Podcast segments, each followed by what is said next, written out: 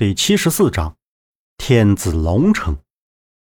沿着来时的方向推开那扇门，奔出来的时候，大火已经飞快的蔓延到旁边的屋子。杨木和周震已经前去扑火，折腾了一个晚上。大火虽然已经被扑灭，但是院子和屋子里的东西也基本烧得差不多了。杨木瘫坐在地，环视着身前，朝阳的红光普照进来。夏洛伊怀里抱着木盒子，擦着已经满脸黑灰的脸。大强坐在地上，蜷缩着腿，晃着头。这一切都太突然了，迷离的眼神凝视着前面。周震阴沉着脸，手里拿着什么东西，向杨木这边走来，一把拽起杨木到一边。他将手里已经烧去一半的纸张摊开，递给杨木，小声道：“杨木，你看看。”这是不是夏叔写的？杨木看着那半张纸上写着寥寥几行字，但是“韩道口镇”这几个字引起了杨木的注意。难道夏叔回老家了吗？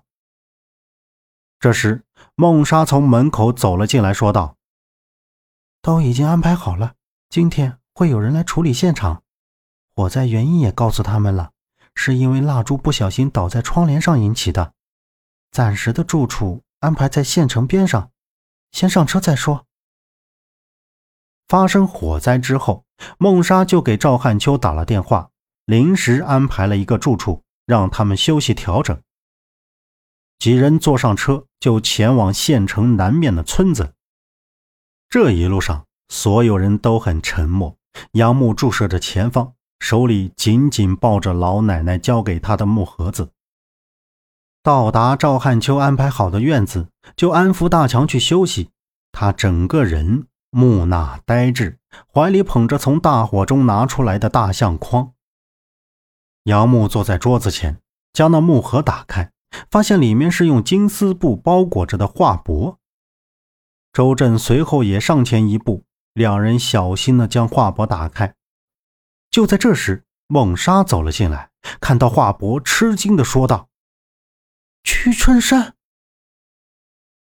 居居春山图。”周震目瞪口呆的看向手里的画帛，画帛上千山绿水，云雾缭绕，似仙界一般。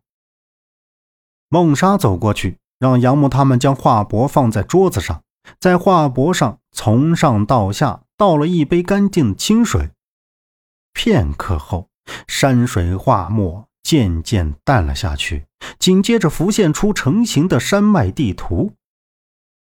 看来这的确是真正的居春山图。孟莎确定之后，抬着头看着身前的两人。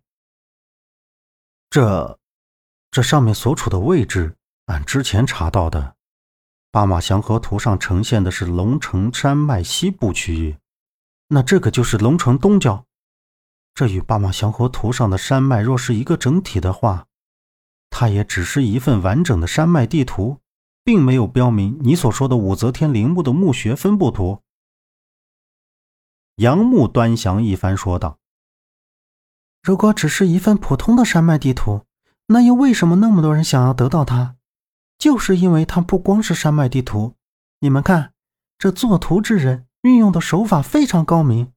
他把山脉间相连的地方下出重线，就呈现出不同的效果。周震，帮个忙。孟莎说着，示意周震过来，把画帛从桌子上小心的拿起来，舒展开，然后让杨木远离一些，再看画帛。你再看一下，有什么区别？杨木站在居春山图前方一米远处看了过去，画帛上的山脉图果然缓缓发生了变化，粗线处相连在一起，浮现出的是条条框框，就像渐变构成立体的画面效果，不得不佩服古人的智慧。但是问题来了，现在只有半份地图，怎么去这个地方找到墓穴入口呢？杨木盯着居春山图，心里想着。本集播讲完毕，感谢您的收听。